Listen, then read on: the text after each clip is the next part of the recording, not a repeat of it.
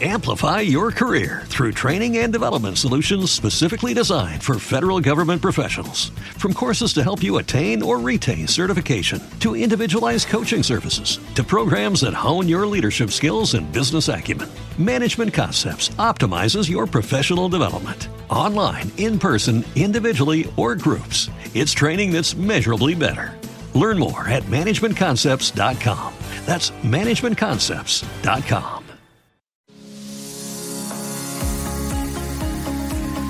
Consultorio de fondos.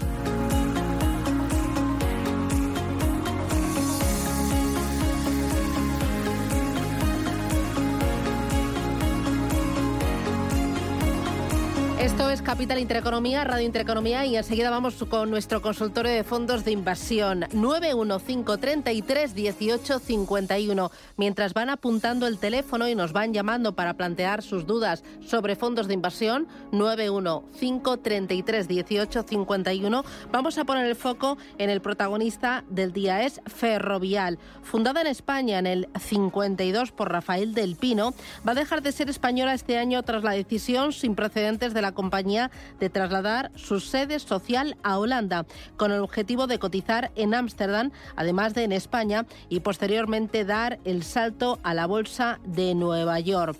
Se lo ha contado la compañía, le ha mandado un comunicado a Moncloa, también a las autoridades fiscales, y hay que tener en cuenta la fiscalidad, que es uno de los argumentos para trasladar la sede a Países Bajos. Lo ha contado en Radio Intereconomía Pablo García de Divacons Alfavalio. Tenemos las mismas leyes dentro de la Unión Europea, pero tenemos una distinta fiscalidad.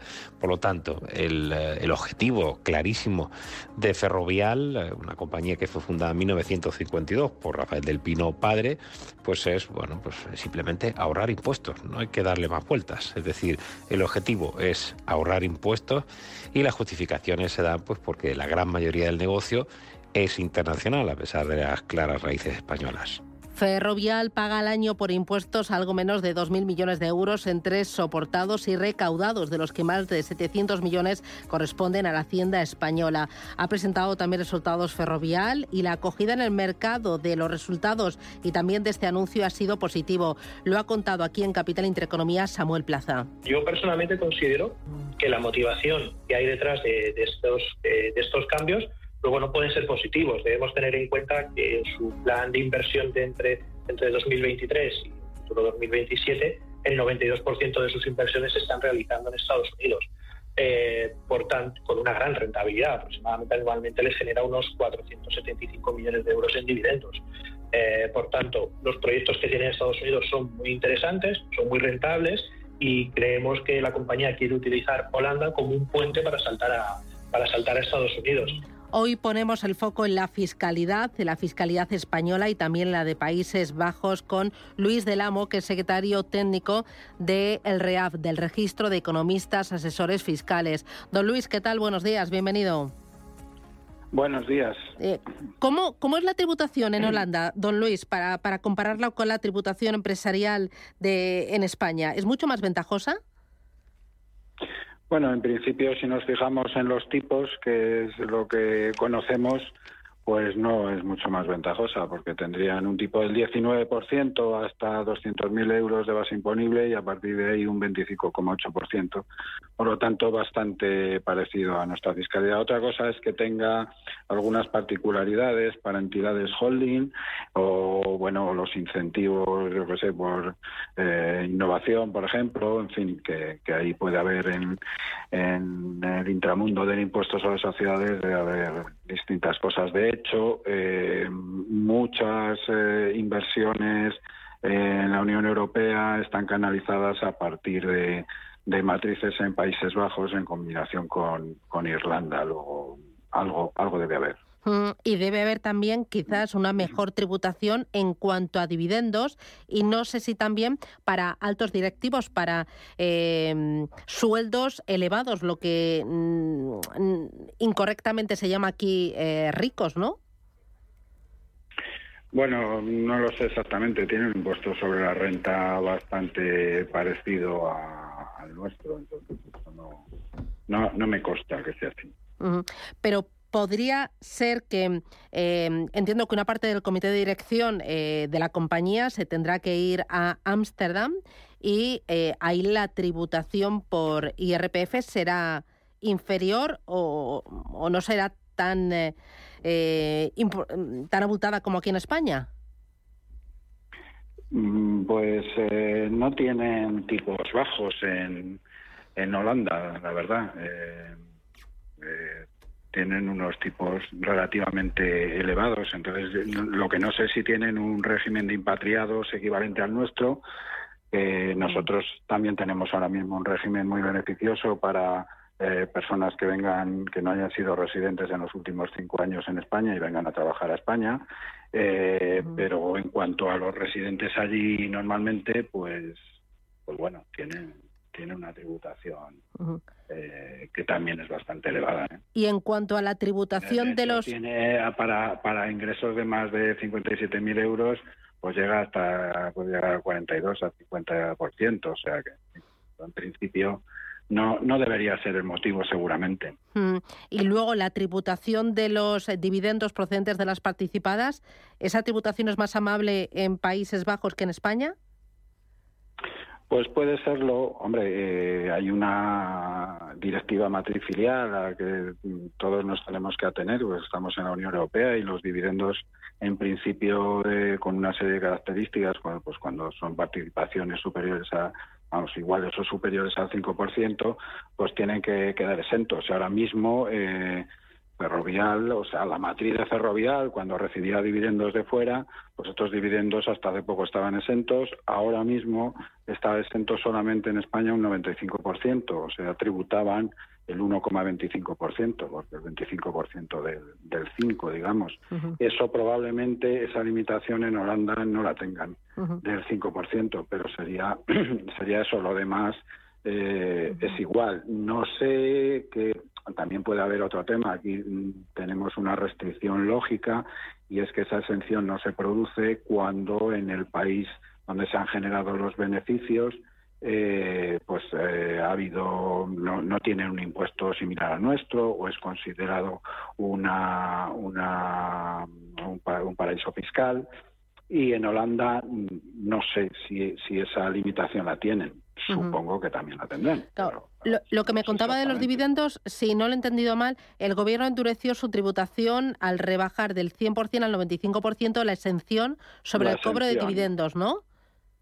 Sí. Y también las plusvalías de filiales. Y las plusvalías igual que los dividendos, las plusvalías de filiales siempre que se compran esta esta participación mínima del 5%. ¿Y, ¿Y esto no es una doble imposición sobre el beneficio? Bueno, técnicamente no, porque la directiva matriz filial lo permite, porque esto se dice que estos son los gastos de gestión, el 5%, entonces técnicamente no, y está, parece que esto está permitido por la directiva matriz filial y debe haber algún otro país que también hace algo parecido, pero, pero bueno, eh, entre nosotros podemos decir que sí que hay una doble tributación, nadie nos lo impide. Así que podríamos decir, corríjame, don Luis, que si me equivoco, eh, Holanda frente a España tiene un ligero mejor atractivo fiscal, ¿no? Sí, bueno, luego habría que ver, es que estamos hablando un poco, habría que ver qué estructura, qué estructura van, o, y la estructura no tiene por qué ser la misma ahora que que se, se va a radicar la matriz en Holanda y antes estaba en España, eh, que a lo mejor en los próximos años cambia la estructura. Mm, bueno, en principio no, no sé, yo no aseguraría que que el traslado sea por motivos fiscales podría serlo desde el momento en que todos sabemos que Holanda eh, sí que es un punto de, donde recalan las inversiones de fuera de la Unión Europea para, para invertir en Europa. Entonces, bueno, eh, es atractivo, pero pero vamos, no sé hasta qué punto ese es el, el, motivo ahora mismo. Y bueno, en nuestro país, en principio, la recaudación no tiene por qué, por qué resentirse tanto. De hecho, eh, en negocio en España, seguirá tributando en España y bueno, puede ser el tema este de los dividendos, puede ser una una, en fin, una recaudación que se pierda, puede ser las rentas de los directivos que, que pasen a residir en, en Holanda. Incluso si desde aquí, que tampoco sé si los eh, servicios intragrupos se prestaban desde la matriz española y ahora pasaran a prestarse desde, la, desde la matriz en Países Bajos, pues dependiendo de los precios de transferencia, pues a lo mejor hubo el margen que dejen estos estos eh, management fees pues quede allí en lugar de quedar en España. Ahora, en fin, esos podrían ser los puntos, digamos, eh, de recaudación perdida, creo yo. Pues Luis del Amo, secretario técnico del REAF, del Registro de Economistas Asesores Fiscales. Gracias por las aclaraciones y por la explicación. Un abrazo fuerte, muchísimas gracias, un placer. Un placer, gracias a ustedes. Y tengo ya en el estudio sentado Juan Manuel Vicente. Juan Manuel, ¿qué tal? Buenos días. Hola, ¿qué tal? Buenos días. Que es consejero de fondos directo y asesor de Smart Bolsa. Eh, ¿Hay apetito por la bolsa? Febrero ha sido muy bueno. Bueno, muy bueno. Para la bolsa española. La bolsa bueno, y la bolsa europea. Y la bolsa europea. Bancos, sobre todo. Bueno, Santander he visto un 16% arriba en febrero y BBVA más o menos lo mismo. Claro, desde una perspectiva local sí, desde una perspectiva de bolsa global, que en general hoy en día en España las carteras en general han evolucionado mucho hacia, en mi opinión, de manera adecuada, eh, hacia bolsas globales. Y en bolsas globales, el MSCI World, que es el, índice que representa la bolsa mundial, eh, ha terminado claramente en negativo febrero. ¿Y eso por qué? ¿Por qué esa diferencia entre Europa y en el resto? Para que te hagas una idea, la bolsa norteamericana pesa más de la mitad ¿eh? de la bolsa mundial. Y la bolsa norteamericana, el Standard Poor's 500, por ejemplo, no es el índice más conocido, pues ha cerrado eh, con minusvalías febrero. Y, claro, tiene un peso muy fuerte en la bolsa mundial. Claro, y la caída del SP500 es porque van por delante en el ciclo económico, porque los resultados son malos, porque hay mucha tecnológica y se la ha pegado, ¿por qué? Tenemos una apuesta, Susana, y creo que la voy a ganar de aquí al verano, y es que vamos a entrar, vamos a entrar en una, ¿eh? vamos a entrar en una recesión fuerte y va a haber y va a haber una continuación del mercado bajista. Em, creo que la probabilidad de que eso pase es muy alta. Yo creo que el debate más bien tendría que estar entre si vamos a tener una recesión suave o vamos a tener una recesión algo más seria. Eh, los indicadores están apuntando cada vez más hacia la recesión seria, algo que no está descontando el mercado. Y fíjate que nosotros al final asesoramos productos de renta variable, pero hay que ser honestos con los oyentes, con los inversores y hay que dar la visión que uno tiene. Y todas las casas con las que trabajamos, que son punteras a nivel internacional en análisis del ciclo macroeconómico, nos están diciendo todas lo mismo y es que los indicadores adelantados de actividad pintan verdaderamente mal. Y para, para más INRI, como se suele decir, y, seguro que esto lo estáis hablando en estos días en la radio, ah, sobre todo con los datos de inflación de ayer, los bancos centrales van a seguir subiendo tipos. Y van a seguir subiendo tipos porque la inflación no está controlada. Y nos lo están diciendo. La gente no, le, no escucha a Powell. Powell nos está diciendo todos los días prácticamente que va a seguir subiendo tipos, que hasta que él no vea la inflación bajo control, va a seguir subiendo tipos. Y eso, Susana, es muy malo para la actividad económica y para las bolsas. Bueno, y para la renta fija, porque estamos viendo que durante el mes de febrero las rentabilidades de los bonos han rebotado de forma importante, por lo que el precio ha bajado. A pesar de que la renta fija es la niña monita, pues estamos viendo que el mercado está bastante revuelto. ¿Qué decirle a ese ahorrador que tiene renta fija en cartera, no de ahora, sino de, hace, ya tiempo? hace unos meses. La, la renta fija mejor que acciones. Creo que lo comentábamos. Eh, mantener, mantener deuda en general. A ver, renta fija es un, es un mundo. ¿eh? Lo que estamos hablando es renta fija de alta calidad crediticia. Cuidado con la renta fija de alto rendimiento, las deudas emergentes, los bonos corporativos de alto rendimiento. Eso se comporta similar a la renta variable y yo estaría infraponderado. Aquí no estamos hablando de todo al negro, todo al blanco o todo al rojo, ¿no? Sino estamos hablando de, bueno, de modular la cartera para el entorno que viene. Y yo creo que el entorno que viene es complicado. Mm, dame dos vehículos de inversión para invertir en renta fija. Pues mira, te diría que eh, mejor que fondos de deuda global, yo iría a dos específicos. Deuda corporativa de alta calidad crediticia. Ahí tenemos yo más bien te diría gestoras que lo hacen muy bien. Internacionales, por ejemplo, pues Muzinich, eh, americana, em, Candriam lo hace muy bien también, eh, AXA lo hace muy bien, las aseguradoras, las gestoras de las aseguradoras en general son muy buenas haciendo renta fija. En España, Mutuactivos es buena haciendo renta fija, por ponerte también color nacional, ¿verdad? Y si quiero invertir en renta fija, ya sea como Cini, con Candrian, con AXA, con Mutuactivos, hay ¿qué escojo? ¿Un fondo eh, flexible y global? ¿Algo que ponga el foco en investment grade y en Europa? ¿Algo que también tenga gobierno americano?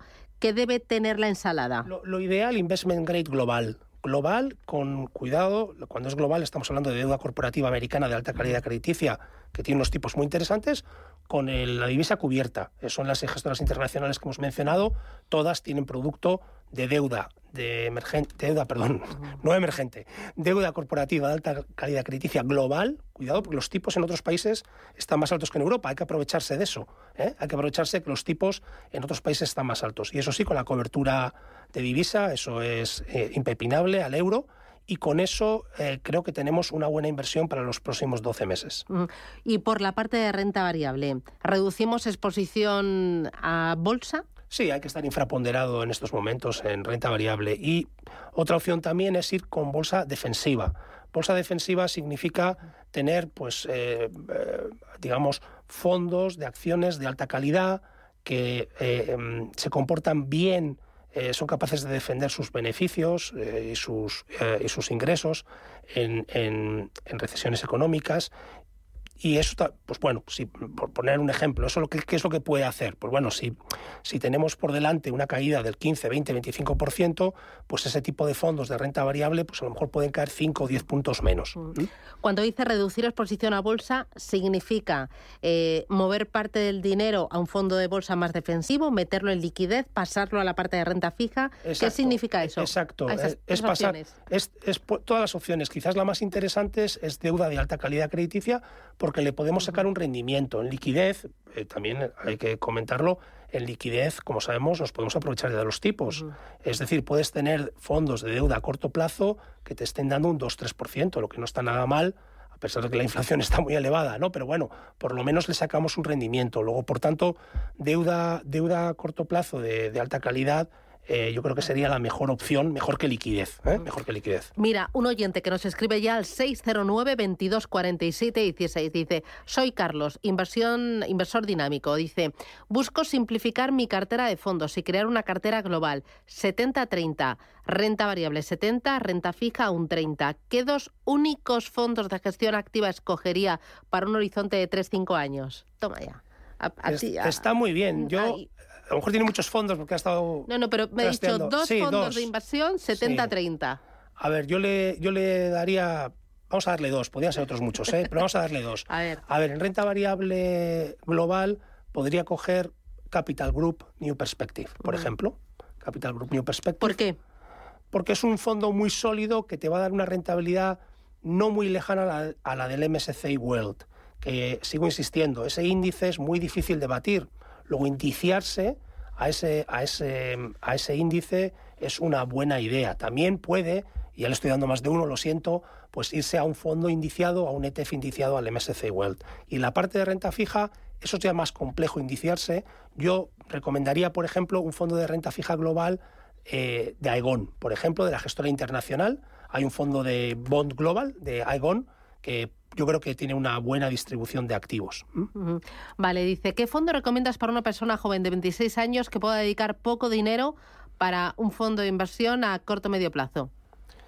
Si tiene 26 años, no debería tener corto o medio plazo. Creo que tendría que tener un ahorro para el largo plazo. Y con riesgo, ¿no? Y con riesgo. Algo global, bolsa global. Exacto bolsa global podría a lo mejor tener con emergentes, ¿eh? ya que tiene más riesgo, y podría irse, pues podría tener, por ejemplo, un fondo de bolsa global como el que he mencionado, y luego podría tener un fondo de bolsa emergente. Ahí pues hay, hay gestoras muy buenas como Invesco, Fidelity, que son muy buenas gestionando bolsa emergente, por poner un ejemplo, entre las grandes, fáciles de, de adquirir. Incluso luego hay entidades eh, especialistas, ¿de acuerdo? Que se pueden... Oye, y para este joven de 26 años, a lo mejor en, lugar de un fondo global o fondo con más exposición emergente, ¿tecnología? ¿Sería otra opción? Largo plazo, 26 años. Eh, es que estos son... El problema de estos, Susana, es que son ciclos. Que no, que la tecnología es para siempre. Sí, pero son ciclos. Yo, de nuevo, no me jugaría todo para ¿Cuál es la primera necesidad del ser humano? Cierto. La batería del móvil. Cierto, cierto, pero Por eso hablamos siempre de bolsa global diversificada. ¿Qué es lo primero que miras tú cuando te levantas? El móvil. Y los productos de consumo. ¿Y qué es lo último que miras tú? Los productos de consumo y la energía y los servicios financieros. Necesitamos de todo. Y, los sabios de la inversión siempre te lo han dicho. Inversión global diversificada. No te la juegues en la tecnología. ¿Para qué? Para ha este funcionado muy bien. De 26 años, dame un nombre de un fondo. Em, pues yo iría cañero. Por ejemplo, Threadneedle Columbia Global Focus, que es un fondo de bolsa global, pero cañero. Cañero, me encanta. Muchísimas gracias, Juan Manuel Vicente, consejero de fondos directo y asesor de Smart Bolsa. Gracias. Gracias. Hasta pronto. Adiós.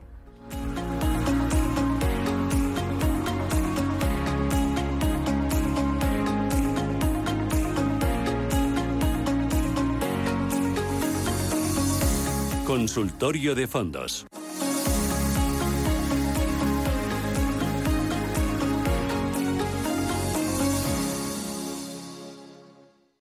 Amplify your career through training and development solutions specifically designed for federal government professionals. From courses to help you attain or retain certification, to individualized coaching services, to programs that hone your leadership skills and business acumen, Management Concepts optimizes your professional development. Online, in person, individually, or groups, it's training that's measurably better. Learn more at managementconcepts.com. That's managementconcepts.com.